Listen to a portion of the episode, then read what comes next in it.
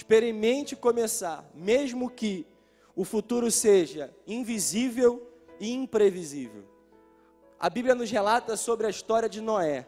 Noé foi um grande homem de Deus e, pela sua intimidade com o Senhor, foi revelado a ele um mistério, algo além do seu tempo. E foi revelado a Noé a construção de uma arca, a construção de uma grande embarcação. E nós olhamos para esse texto e vimos essa história de Noé.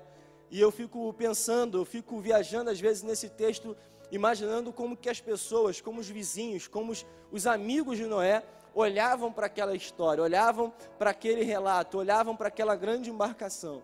Nos dias de Noé, ainda não havia chovido sobre a terra. Noé constrói uma grande embarcação, num tempo onde ainda não havia chovido, num tempo onde ele constrói uma arca em terra seca, e a Bíblia fala sobre isso. Mas ele constrói crendo que o Senhor mandou ele construir.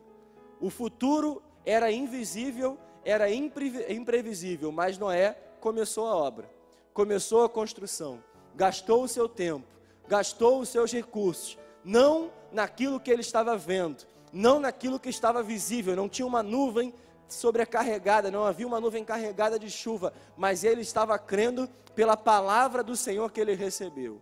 Meu irmão, se você tem uma palavra, se o Senhor prometeu algo sobre a tua vida, independente do que você está vendo, independente se o futuro ainda seja invisível, imprevisível, não tem ainda uma expectativa de quando vai acontecer, mas se tem uma palavra de Deus sobre a tua vida, comece o projeto, comece a obra, comece a construção, começa a fazer a tua arca, começa a fazer aquilo que o Senhor te chamou para fazer, porque mesmo que não seja hoje visível aos teus olhos, mesmo que hoje você não consiga visualizar aquilo que o Senhor tem para a sua vida, o projeto de Deus ainda está de pé, o projeto de Deus, ele ainda vai acontecer, você ainda vai experimentar. Hebreus capítulo 11 fala que a fé é a convicção daquilo que ainda não vimos, ou seja, aquilo que ainda não conseguimos enxergar nós conseguimos ter a certeza que vai acontecer através da nossa fé. Então, experimente começar, experimente dar o primeiro passo, porque o Senhor vai fazer o impossível sobre a tua vida.